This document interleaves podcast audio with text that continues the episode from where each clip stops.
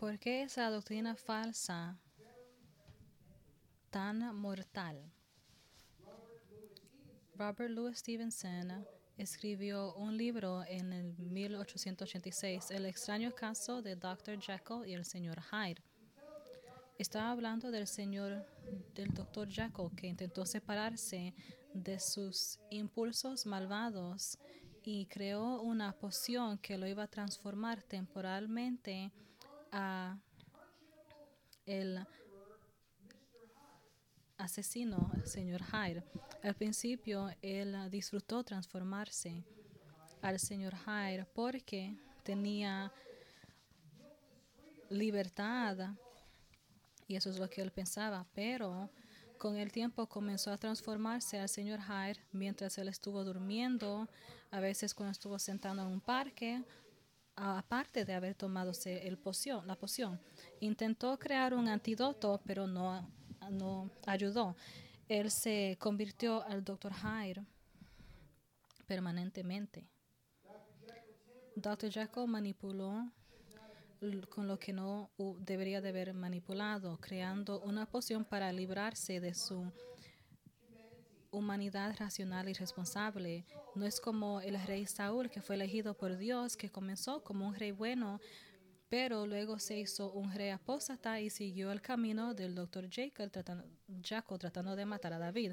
Esta ilustración se relaciona al texto que tenemos ante nosotros en el libro de Judas, porque ser, ser guiados por aquellos que tienen falsa doctrina nos transforma a algo diferente que lo que dice Judas en versículo 4, ser llamados, amados y guardados como contendientes por la fe en Jesucristo solo. A uno que está luchando contra la fe en Cristo solamente. Leyendo en Judas 1, versículo 1 al 11. Judas, siervo de Jesucristo, debemos de decir esclavo y hermano de Jacobo, a los llamados santificados en Dios Padre, guardados en Jesucristo, misericordia y paz y amor os sean multiplicados. Amados por la gran solicitud que tenía de escribiros acerca de nuestra común salvación, me ha sido necesario escribirlos, exaltaos en content okay. Versículo 5. Ahora quiero recordarles a ustedes, aunque ya definitivamente lo saben todo, que el Señor, habiendo salvado al pueblo de la tierra de Egipto, destruyó después a los que no creyeron y a los ángeles que no conservaron su señorío original, sino que abandonaron su morada legítima, los ha guardado en prisiones externas bajo tinieblas, bajo el juicio del gran día. Así también Sodoma y Gomorra y las ciudades circunvencidas a semejanza de aquellos que ellas se corrompiendo y siguiendo carne extraña son exhibidas como ejemplo al sufrir el castigo del fuego eterno. Versículo 8. Como obstante, no obstante, de la misma manera también esos hombres soñando contaminan su cuerpo, rechazan la autoridad y blasfeman de las majestades angélicas. Pero cuando el arcángel ángel luchaba contra el diablo y discutía acerca del cuerpo de Moisés, no se atrevió a proferir juicio de maldición contra él, sino que dijo, el Señor te reprenda. Pero estos blasfeman las cosas que no entienden y las cosas que como animales irracionales conocen por instinto. Por esa cosa son ellos destruidos. Nuestro versículo ahora, hay de ellos porque han seguido el camino de Caín y por, por ganar dinero se lanzaron al error de Balaam y perecieron en la rebelión de Core. Esta mañana nuestro sermón tiene el título Apóstatas ilustrados. Y quiero enseñar las ilustraciones esta mañana. Todos vienen del versículo 11, ilustración número 1, el, el prototipo del apóstata. Ilustración número 2, el profeta apóstata. Ilustración número 3, la pandilla apóstata. esta mañana vamos a seguir en el epístol de Judas y aunque solamente nos estamos enfocando en un versículo, vamos a echar el ancla y vamos a hacer una inmersión profunda en este versículo donde vamos a ver, vamos a seguir desenmascarando a los falsos maestros para que no seamos engañados por ellos. En versículo 8, él desenmascara a los soñadores exponiendo sus sueños que ellos confiaban al costo de confiar en la palabra de Dios. Eran inmorales, insubordinados, irreverentes y negaron al maestro que los compró. Y Judas nos advirtió de la apostasía usando tres ejemplos en el versículo 6. Israel apóstata, ángeles apóstatas y gentiles apóstatas, Sodoma y Gomorra. Y como hace Judas, ahora usa tres ilustraciones, pero nos va a tomar diez mil pies sobre las nubes para darnos una vista, para que podamos ver la foto completa de la apostasía en las escrituras. Nos va a ayudar a ver con visión espiritual cómo comienza la apostasía y crece de el Dr. Jekyll a muchos Dr. Jekylls y su destrucción espiritual que afecta a una persona y luego afecta a muchos porque crece. Por lo tanto, tenemos que estudiar la, la, Biblia esta mañana para ver las ilustraciones que usa Judas. Ilustración número uno. El prototipo y pionero apóstata. Él dice, hay de ellos porque anduvieron en el camino de Caín y se abandonaron en aras de la ganancia en error. Caminaron como Caín. Dice, hay de ellos. Y como un abogado, él lo persigue y pronuncia una maldición sobre los falsos maestros y lo hace con la misma fuerza que apela a la iglesia de Cristo para que luchen por la fe contra los seductores. Los denuncia haciendo una maldición, maldición. Dice, hay de ellos. Y eso no es como el resto de los maldiciones en la Biblia, donde Muchas veces vemos que Jesús martilló a los líderes falsos en Mateo 23, llamándolos hijos del infierno, guías ciegos, necios, ladrones, autoindulgentes, sepulcros blanqueados, llenos de hipocresía, serpientes y perseguidores y asesinos del pueblo de Dios.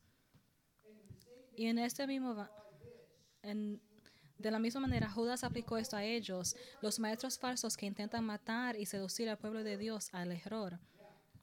Ahora, vamos a ver a Génesis capítulo 4, donde vamos a comenzar nuestro estudio bíblico. Y mientras lo hacen, dése cuenta que esta primera ilustración, él enseña, es el ejemplo de Caín. Y Caín es el prototipo y el pionero apóstata. No porque Él es el primero que nació en este mundo, Adán y Eva, pero porque Él fue el primero apóstata en la escritura. Él es el modelo del apóstata y el pionero porque Él fue el que comenzó. Puedes pensar en Caín como la puerta por la cual todos los apóstatas entran. Él es la puerta donde todos tienen que pasar. Él es el original, hijo de ira, y el resto del la humanidad ha seguido en sus caminos. Efesios 2.3. Vamos a mirar un momento a Génesis capítulo, Génesis capítulo 4, versículo 1 a 11. Y lee. Y el hombre se unió a Eva, su mujer, y ella concibió y dio a luz a Caín y dijo, he adquirido varón con la ayuda del Señor. Después dio a luz a Abel su hermano, y Abel fue pastor de ovejas, y Caín fue labrador de la tierra. Y al transcurrir el tiempo, Caín trajo al Señor una ofrenda de fruto de la tierra. También Abel, por su parte, trajo a los primogénitos de sus ovejas y la grasa de los mismos. El Señor miró agradado a Abel y su ofrenda, pero no miró con agrado a Caín y su ofrenda. Caín se enojó mucho y su semblante se demudó. Entonces el Señor le dijo a Caín, ¿por qué estás enojado? ¿Y por qué se ha demudado tu semblante? Si haces bien, no serás aceptado, pero si no haces bien, el pecado yace a la puerta y te codi- codicia por tú debes dominarlo. Caín dijo a su hermano Abel, vayamos al campo. Y aconteció que cuando estaban en el campo, Caín se levantó contra su hermano Abel y lo mató. Entonces el Señor dijo a Caín, ¿dónde está tu hermano Abel? Y él respondió, no sé. ¿Yo soy acaso guardián de mi hermano? Y el Señor le dijo, ¿qué has hecho? La voz de la sangre de tu hermano clama a mí desde la tierra. Ahora pues, maldito eres de la tierra que ha abierto su boca para recibir de tu mano la sangre de tu hermano.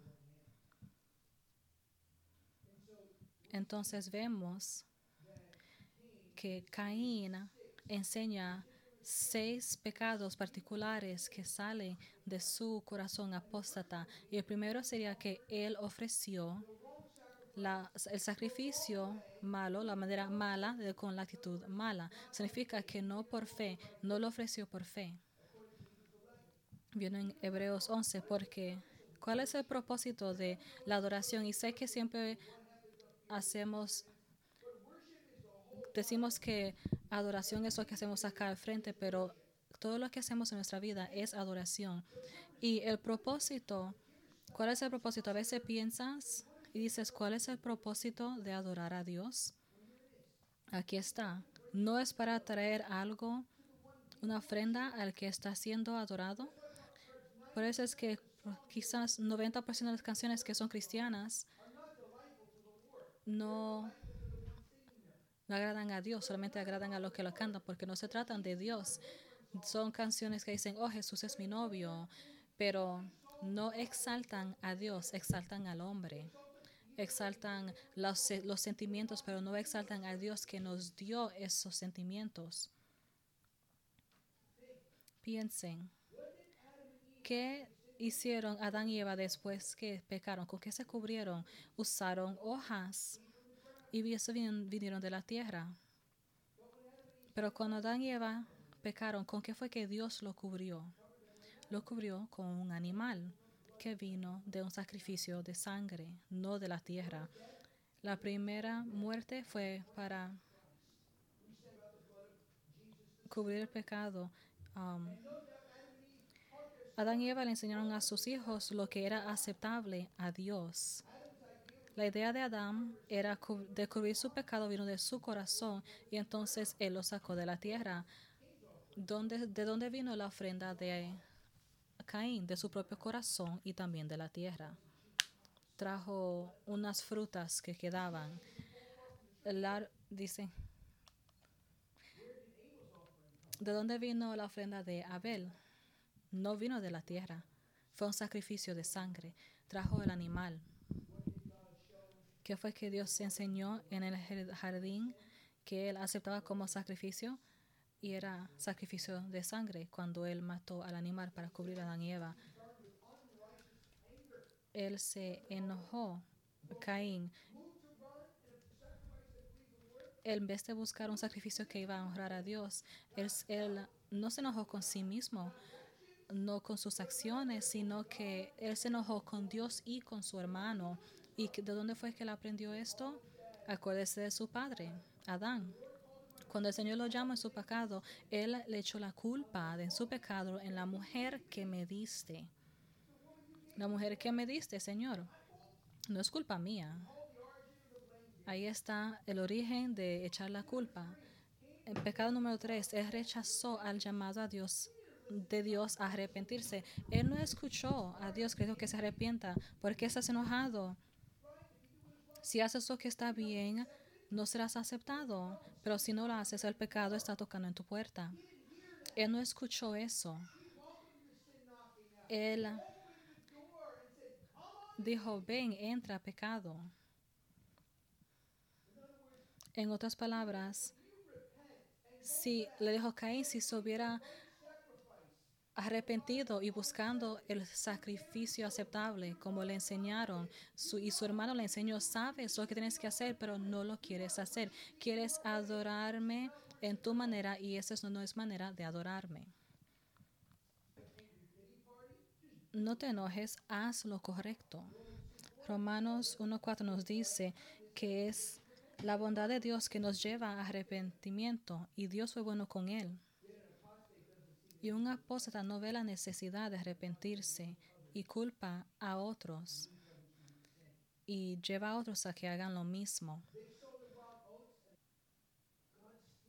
Dios todavía dio um, gracia. Él habló con Caín, lo advirtió, pero él todavía se fue sin arrepentirse. Primero de Juan 3:12 dice que Caín fue malvado, proclamando, no deberíamos de ser como Caín, que era del maligno y asesinó a su hermano. ¿Y por qué lo asesinó?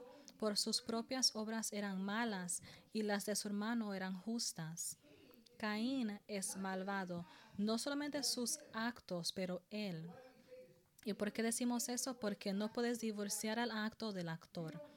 No puedes echar el crimen a la cárcel, sino que echas el criminal a la cárcel. Número cuatro, Caín odió lo que Dios amaba.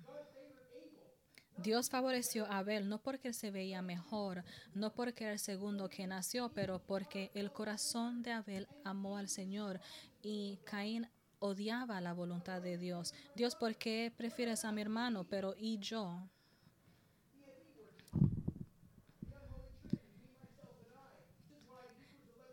Por eso es que Hebreos 11.4 dice que por fe Abel ofreció a Dios un sacrificio más aceptable que Caín, por lo cual fue alabado como justo, alabando Dios al aceptar sus ofrendas y por fe, aunque murió, todavía habla.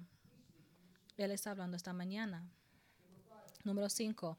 Caín pensó en el asesinato de su hermano. Sin duda, él engañó a su hermano para que vaya al campo y luego lo, lo mata cuando estaba en el campo. Él actuó como que se amaba a su hermano cuando por dentro él, él tenía planes de matar a su hermano. Primero de Juan 3:14 dice, todo el que aborrece a su hermano es homicida. Y sabes que ningún homicida tiene vida eterna en él. Como Caín mató a Abel, nos enseña que la apóstata se acerca al pueblo de Dios. Él habla con ellos. Él intenta de hablarle bien, pero todo es para un propósito destructivo. Quiere matar a los verdaderos adoradores de Dios.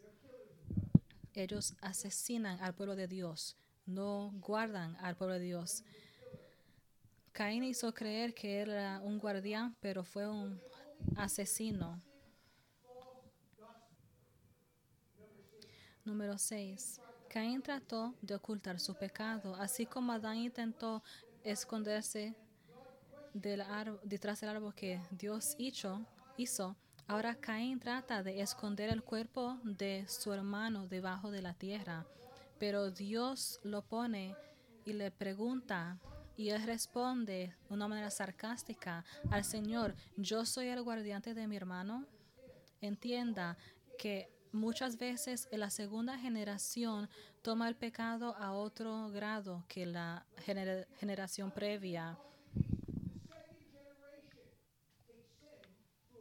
La segunda generación toma el pecado a otro grado que la previa. Salmón dijo al pueblo de Dios, mis padres os castigo con azotes, pero yo castigaré con escorpiones. Primera de Reyes 12:11.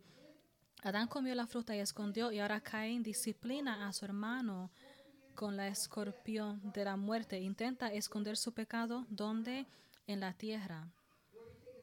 ¿Dónde sacó su ofrenda? De la tierra. Dios nos dice en Hebreo 4:13, y ninguna criatura está oculta de su vista, sino que todas están desnudas y expuestas a los ojos de aquel quien debemos dar cuenta. Ve el pecado y sus consecuencias.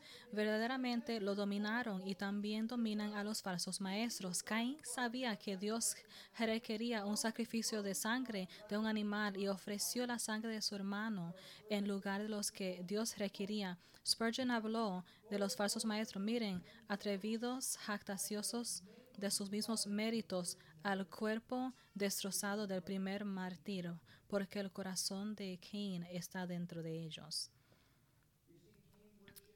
Cain adoró su adoración, rechazó a la adoración bíblica. y reemplaza con el estilo de adoración propio, prefiriendo drama sobre la doctrina, um, el teatro sobre la teología, satisfacer, pero no con la con religión, pero no con el evangelio. Solo tienen una chispa, no tienen el filete. La palabra de Dios es una sacrificada para la palabra del hombre. Esconde la sangre de 63 millones de bebés que lloran desde el suelo en aborto. Este pasado jueves 12 de mayo en South Bend, Indiana, líderes religiosos se reunieron para bendecir un lugar de aborto, enviando el mensaje que es moralmente aceptable asesinar a los bebés. No solamente decir eso, todo lo hacen en nombre de, hacen esto y otras cosas para los homosexuales. Tren denominaciones que soportan o están detrás del aborto. Dicen, estas madres son cómplices en matar a sus propios hijos. No son simplemente víctimas, son cómplices de matar a sus propios hijos. Está diciendo, doctor, ven, entra y destruye la vida. Eso no es una víctima, eso es una cómplice al asesinato. Nick Vasquez me acordó que una y otra vez, él cuando lo escucho predicar, pidiendo por las vidas de los que no han nacido y pidiendo para que se arrepientan. John Gill dijo que estos hombres envidian los dones otorgados a los fieles ministros de Cristo y el éxito que acompaña a sus labores y el honor que Cristo los otorga. Los falsos maestros están destituidos de la gracia y están en el borde de la destrucción.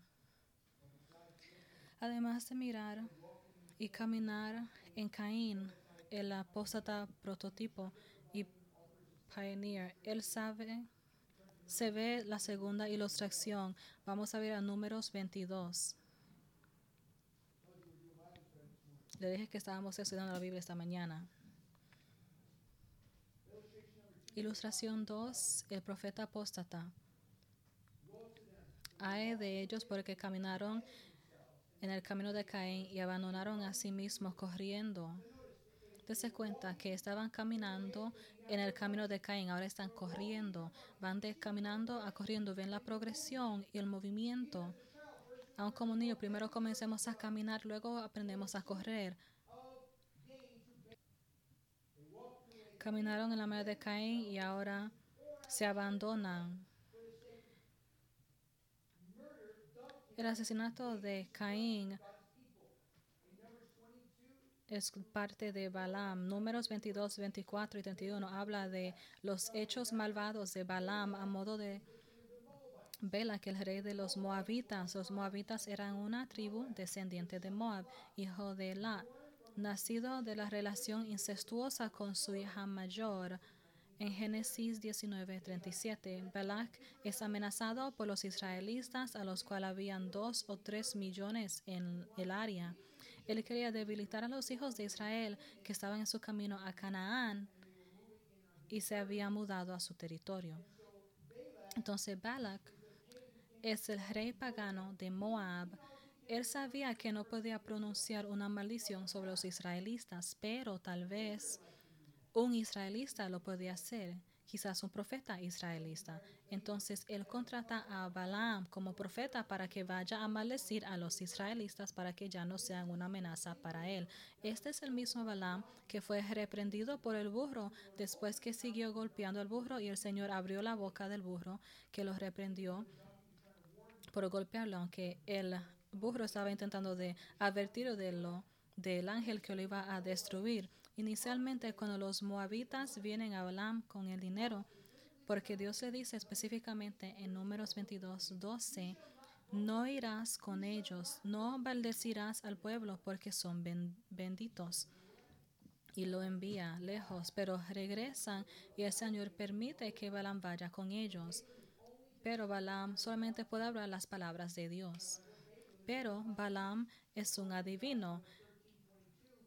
Como dice en Josué 13:12, declara también Balaam, hijo de Beor, el que practica adivinación. Y Pedro dice que él amaba las ganancias, segundo de Pedro 2.15. Tienen seguido, tienen seguido el camino de Balaam, hijo de Beor, que amaba las ganancias de la iniquidad. Ese hombre era un profeta mercenario a sueldo y siempre podía ser comprado por el mejor puesto. Balaam no podía maldecir al pueblo de Dios porque Dios lo había bendecido. Inicialmente, él bendice al pueblo de Dios tres veces y eso causa que el, el rey Balak se enoje. Pero Balaam es un profeta. Lo hace por sus propias ganancias.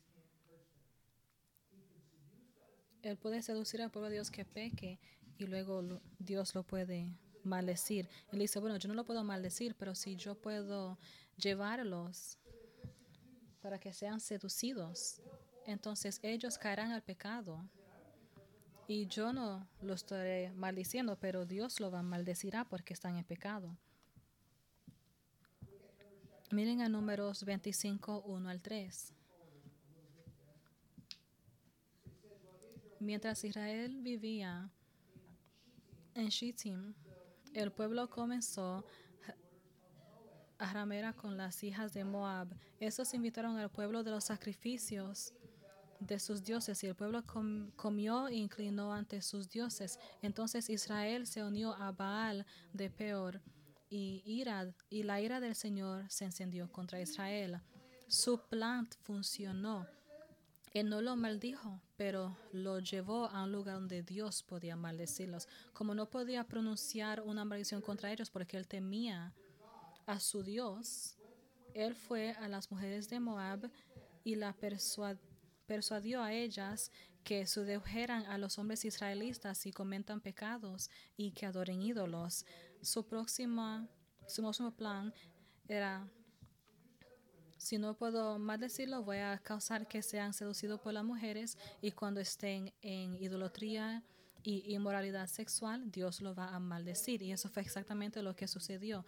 Como Caín, aquí hay un hombre que es inmoral, insubordinado e irreverente. El pueblo de Dios solo debería de casarse con la gente, con los otros creyentes. Los cristianos no pueden casarse o unirse con uno que no es creyente. No debes de gastar mucho tiempo con alguien del sexo opuesto que no es un creyente si no hay ninguna intención. Por eso es que Pablo escribió en 2 Corintios 6, 6, no os unáis el yugo desigual con los incrédulos, porque la sociedad tiene qué sociedad tiene la justicia con la iniquidad y qué en común tiene la luz con las tinieblas y qué acuerdo tiene Cristo con Belial y qué porción comparte un creyente con un incrédulo. Ahora, un yugo era una barra de madera que une a dos bueyes y la carga que tiran, y no tener, tener un yugo desigual uno sería más fuerte y otro más débil, uno más alto y otro más bajo, y el más débil caminaría más lento que el más alto, el más fuerte causando que den vueltas en un círculo. Ellos no pueden hacer el trabajo antes de ellos bien. En vez de trabajar juntos, trabajan uno contra el otro, que tiene la luz con las tinieblas. Ahora, si eres soltero, y los hijos aquí, los niños aquí son solteros. Niños, cuando se casen, asegúrense de casarse con un hombre o una mujer de Dios, porque no quieres casarte con alguien que odia a Dios. Y no importa cuán bello se ven, no te cases con alguien que odia a Dios. Belán fue contratado para llevar a Israel en la manera incorrecta y lo llevó a que ellos puedan tomar parte en las culturas idólatras de los moabitas. Los israelitas estaban en yugo con los impíos de Baal. ¿Cómo pudo llevar al pueblo de Dios al pecado cuando debería de haberlo llevado a la adoración de Dios? Ningún hombre puede servir a Dios el dinero. Él tenía dinero en su mente y los falsos maestros tienen dinero en sus ojos. John D. Rockefeller, el primer multimillonario de los Estados Unidos y un día el hombre más rico, le preguntaron cuánto dinero es suficiente y respondió, respondió solo un poco más. Solo un poco más. ¿Por qué cree que estos predicadores de prosperidad tienen un plato de colección infinito? Dan una vuelta y recolectan y lo mandan de nuevo a colectar más. Una cualificación para los es que no deberían de amar el dinero. Primero de Timoteo capítulo 3. Pero ningún santo debe ser amante del dinero porque el amor al dinero es la raíz de todas clases malas. Aquí guiando al pueblo de Dios al mal camino. No es el dinero, es cuando amas el dinero. Es por este anhelo que algunos se han desviado de la fe y han sufrido mucho. Balaam fue el Judas del Antiguo Testamento. Los maestros falsos tienen corazones que buscan dinero. Números 31, 16 nos dice, he aquí, estos, siguiendo el consejo de Balaam, hicieron que el pueblo de Israel actuaran traidoramente contra el Señor en el incidente de Peor, y así llegó la plaga entre la congregación del Señor.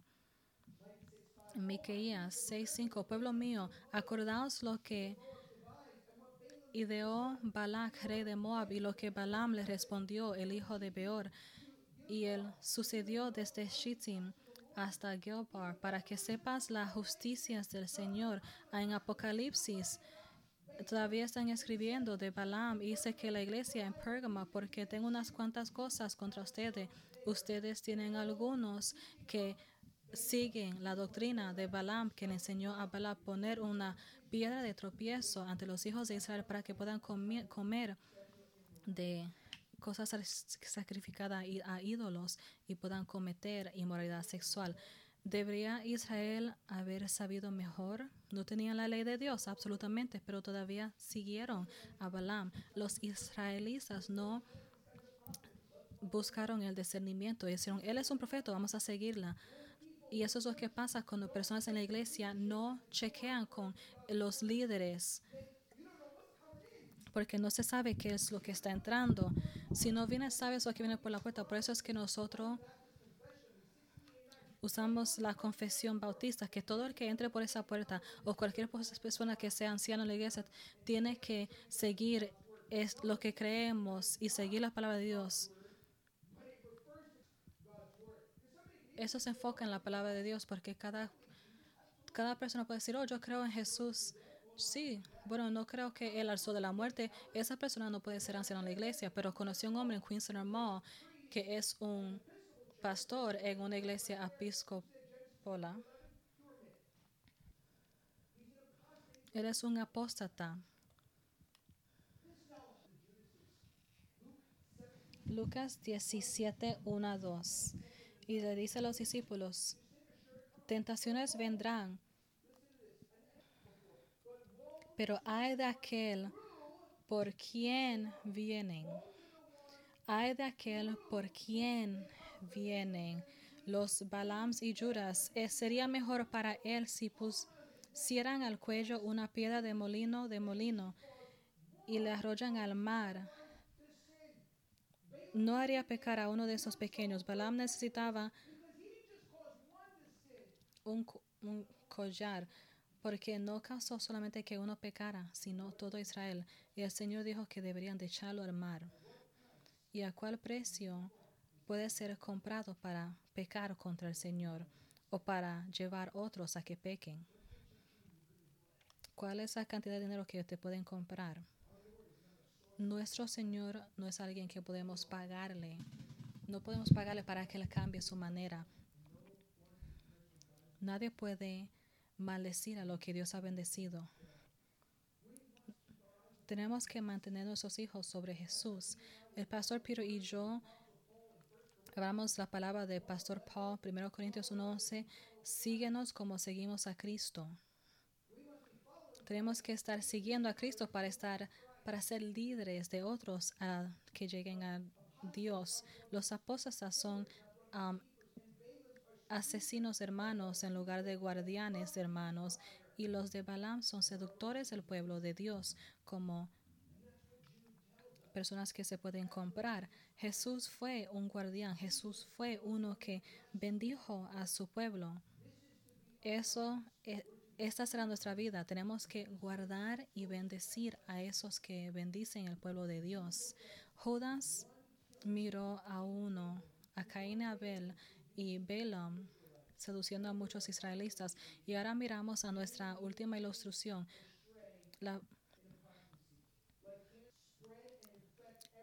Como el cáncer va y contagia una cosa a otra. Vamos a mirar a 16. Judá 11 dice, hay de ellos porque anduvieron en el camino de Caín y se abandonaron en y perecieron en rebelión de Corre. Ilustración número 3, la pandilla de apóstata. Una pandilla es un grupo porque Judas ilustra a Caín matando a uno, Balaam seduciendo a muchos y ahora muchos llevando a muchos a perecer, enseñando cómo la apostasía crece. Números 16, 1 al 5. Cora, hijo de Izar, hijo de Coat, hijo de Levi y Datán y Abiram, hijos de Eliab, hijo de Pilet, hijos de Rubén, tomaron hombres y se levantaron delante de Moisés con un número de los hijos de Israel.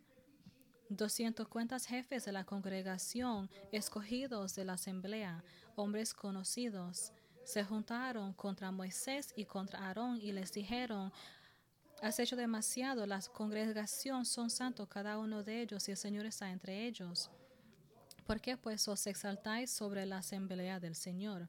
Cuando Moisés lo oyó, se postró sobre su rostro y dijo a Cor y toda la compañía, por la mañana el Señor mostrará quién es suyo y quién es santo, y lo acercará a él, y al que él escoja, lo acercará a él.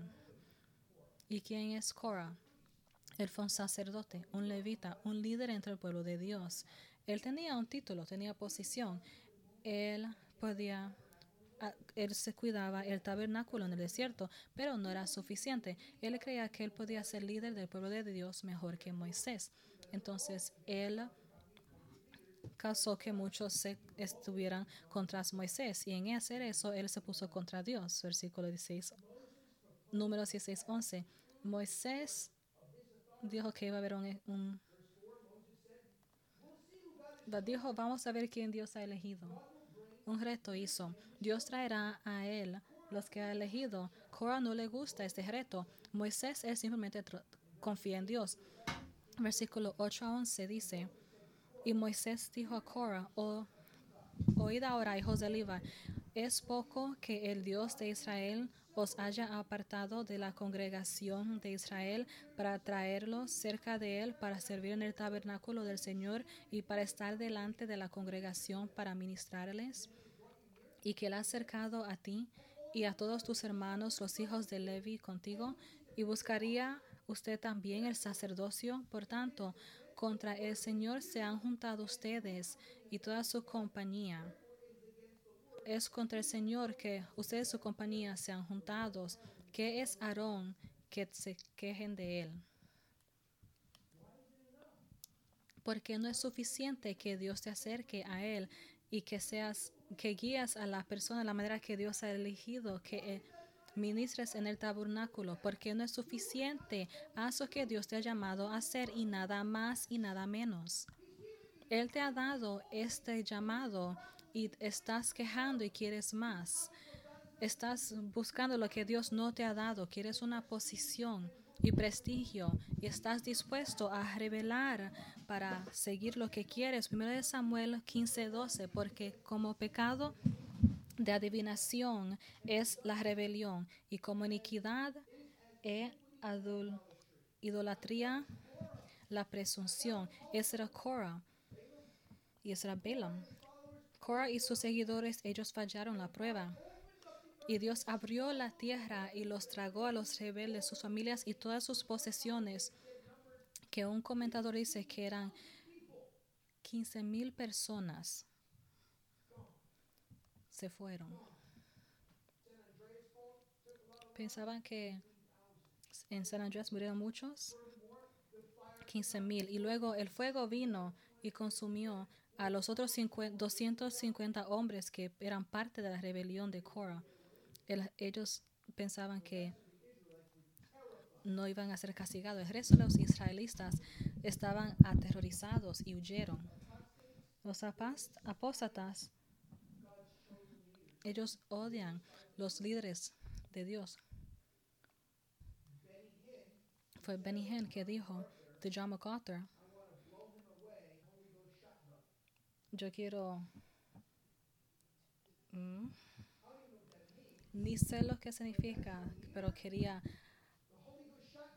dispararle con su pistola del Espíritu Santo. Y eso fue lo que dijo de un predicador que quería dispararle. Tienen un corazón rebelde a los líderes, los que se quieren someter.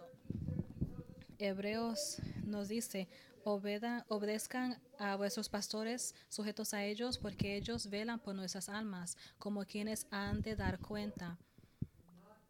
Háganlo con alegría y no con gemidos, porque eso no os beneficiaría. Estos hombres gimieron contra Moisés y Aarón, y como el líder de un coro llevaron a otros a cantar la misma melodía rebelde.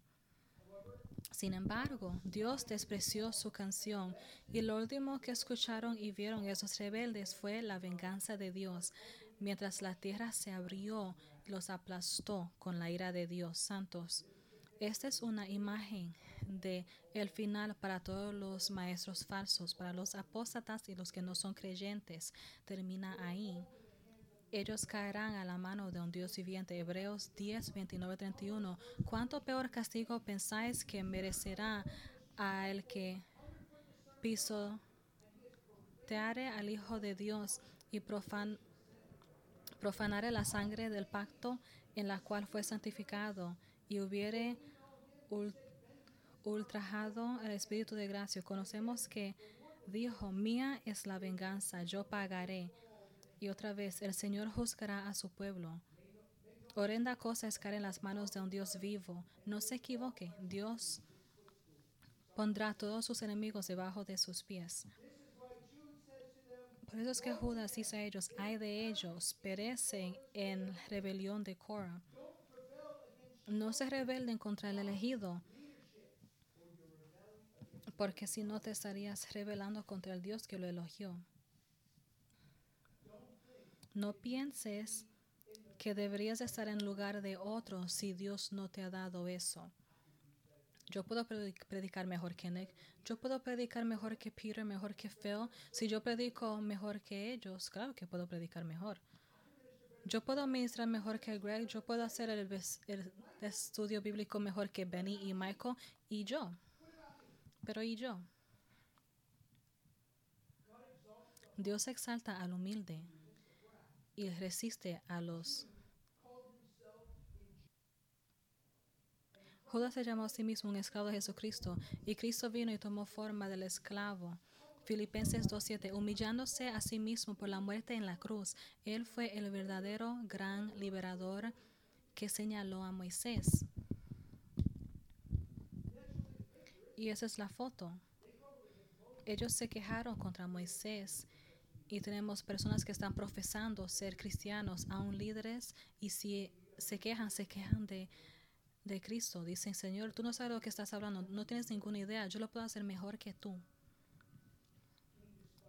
Caín despreció la adoración de Abel, pero Dios se deleitó. Ellos desprecian a Moisés y su liderazgo, pero Dios lo escogió a él y no a ellos para ser líderes tenían una denominación anti-Dios, anti-Moisés, anti-ley de Dios, anti-liderazgo espiritual, anti-autoridad divina, porque como dice en Judas 8, eran inmorales, insubordinados y irreverentes. Desen en cuenta que Moisés estaba en la cima de la montaña suplicando a Dios que no destruyera a su pueblo, incluyendo a Korah y todos aquellos que se rebelaran cuando estaban conspirando contra él. Él suplicaba por ellos. Él decía, Dios, no destruyelo, no lo destruyas. Y ellos estaban planeando rebelarse. Eso tiene que romperle el corazón. Pastor Peter y yo, cuando hablamos, hay muchos gozos en el ministerio, pero también hay muchos dolores y necesitamos sus oraciones. Cuando hablas tu corazón con alguien y ves que ellos dicen, oh, vamos a ir a otra iglesia. Quieren ir a otra iglesia porque quieren las cosas bonitas, quieren los programas diferentes, o ellos deciden dejar al Señor. Eso nos rompe el corazón. Y ustedes conocen alguno de estos. Pero fue una, una cruz cruel que Jesús oraría, Padre, perdónanos porque no saben lo que hacen. Los maestros falsos quieren deshacerse de los verdaderos maestros, aquellos que se sacrifican por el pueblo de Dios. A veces cuando yo estoy estudiando, muchos están durmiendo. Cuando estoy orando, estamos orando, hay algunos que están trabajando en su día. Sabemos que muchos hacen lo mismo, pero hay un peso en nuestros hombros, como los ancianos de esta iglesia un peso que aparte de la gracia de Dios no pudiéramos cargarla ni una pulgada si Dios no nos hubiera dado la gracia para hacerlo. Eso es porque Moisés, escuchando el grupo que era antes Moisés, él oró y sola estableció la prueba de Dios. Como el arcángel Miguel dijo a Satanás, el Señor te reprenda. Moisés confió en Dios para mostrar quién es el líder. Él no dijo, ¿sabes quién soy yo? ¿Sabes lo que he hecho? Mira mi ministerio, mira mi resume. Yo traje a Israel desde Egipcio donde estuviste tú. Él no hace eso. Él solo dijo, vamos a ver lo que hace el Señor. Él sabía como Pablo que si Dios está por ti, ¿quién puede estar contra ti? En conclusión, Judá 11 dice, hay de aquellos porque anduvieron en el camino de Caín y se abandonaron.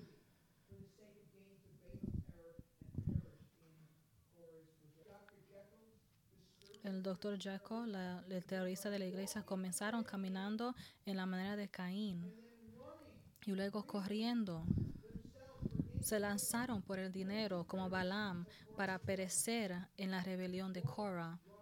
Caminan, corren, perecen. Esa es la vida del apóstata. Ellos no están viviendo su mejor vida ahora. Si lo están haciendo, no leyeron la última parte que dice que iban a perecer. ¿Puedes ver lo que enseñó Judas esta mañana? Camina, corre, perece. Sé vigilante. Individuos y denominaciones comenzaron como personas santas. Han caminado, han caminado, corrido y han perecido. Comenzamos el, la Biblia, el servicio leyendo Proverbios 6, 19, 16. Seis cosas que son, aborrecen al Señor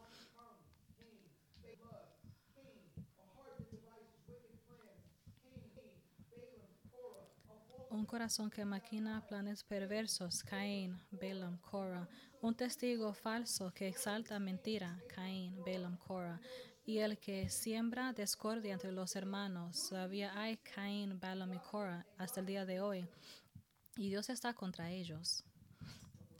Pero para el pueblo de Dios, Cristo no ofrece un ay, sino una bendición. Habla la verdad y lo hace por Judas. Tenemos que caminar en la manera de Cristo. Tenemos que correr y abandonarnos en nuestra confianza para Cristo y conocer el gozo eterno en la obediencia a nuestro Señor y Dios. Tienes pastores de tu alma aquí mismo en tu iglesia. Hay muchas plataformas para escuchar a los predicadores en la línea, en internet, en YouTube, donde quiera. Pero no. Sepan esto. Si todos estos pueden ser engañados, tengan mucho cuidado lo que usted escucha. Tenga mucho cuidado a quien usted ve. Tenga cuidado la doctrina que usted deja que entre. Si no siguen la palabra de Dios, no lo entretenga por un momento. El pastor Peter tiene más de 500 sermones en Sermon Audio. Nes- ¿Quiere escuchar buena predica? Vaya a Sermon Audio. Usted va a recibir cosas buenas, no va a recibir veneno. Quizás si Vody y MacArthur son buenos, nosotros lo escuchamos a ellos también. Si los líderes espirituales en el tabernáculo pueden equivocarse, ¿cómo puedes tú no ser desviado y seguir a Cristo? ¿Cómo puedes ejercitar este esta predica? Le voy a dar seis cosas que Dios ama. Dios ama que leas su palabra todos los días sin falta. ¿Lo haces? Hay tiempo. Nadie puede decir que no hay tiempo para leer la palabra de Dios. Hacen tiempo para hacer cualquier otra cosa, para ir al baño, para cepillarse los dientes, para bañarse, para hacer las cosas que usted se encuentra importante. Haces tiempo para estar en la palabra de Dios. Tienes tiempo. Él te está dando tiempo. Pero lo adoras con el tiempo que Él te da. Número dos, sea fiel a su iglesia local. De, sirva, ore y sea miembro de su iglesia. Chicos, llamen a un hermano fiel y o maduro o las damas a una hermana fiel y madura unas cuantas veces a la semana. Si dure dos, cinco minutos orando la palabra de Dios con ellos, es bien práctico, ¿no? Tengo dos hermanos que me llaman lunes a viernes, pasamos media hora en, el teléfono, leemos unos cuantos versículos de Salmo de la semana, hablamos sobre eso unos cuantos momentos y luego um, oramos y compartimos nuestras necesidades. Lo hacemos de lunes a viernes y así es que yo comienzo mi día y desde ahí es catequismo en por desayuno, más escritura. Yo tengo que ir a trabajar, yo tengo que manejar 45 minutos en el tráfico de Nueva York también. No hay nada especial de mí, no hay nada especial. Número cuatro, reunirse con la mayor frecuencia posible para estudio, estudio bíblico. Tenemos como 20 personas, podemos llenar este lugar. Vengan a orar, vayan a el- evangelizar. No salgan corriendo después del servicio. ¿Cómo van a conocer a hermanos y hermanas en Cristo si siempre salen huyendo? Eso no es algo que usted simplemente hace por hacer. Número 5. Equípese y comparta su fe con aquellos involucrados en religiones falsas. Nosotros le enseñamos a los que van a evangelizar. Vamos a Queens a veces vamos al área de Jamaica y vamos a al lugar de la clínica de aborto. Número 6. Tenga cuidado del deseo de ser un Dr. Jekyll, Cain, Balaam o Cora, Comienz- porque comienza una manera pequeña. Nadie se despierta un día y dice, oh, oh, yo creo que me voy a rebelar contra Dios y voy a decirle que me siga. Siempre comienza como una cosa pequeña, pero termina pereciendo. Y esta mañana, si no has nacido de nuevo, entonces eres Dr. Jekyll, eres Caín, Balaam, Cora. Puedes ser bien religioso y bien perdido. Estos eran hombres que eran religiosos, hablaban con Dios. Si sigues en ese camino, la ira de Dios que te- se tragó a los rebeldes de Korah, te tragará a ti también, pero en un lugar eterno, en un infierno eterno y bien real. Estás condenado ante Dios porque has roto su ley moral, igual como ellos lo han hecho. Y Dios no va a tolerar tu pecado o tu vida pecaminosa y no va a tolerarla cuando mueras. Un día la tierra de la muerte se abrirá y se tragará a cada uno que no está en Cristo y serán aplastados por la ira de Dios. Entonces esta mañana Él te ordena que te arrepientas de tu pecado y que confíes en Cristo solamente para tu salvación y Él te mantendrá por toda eternidad. Oremos.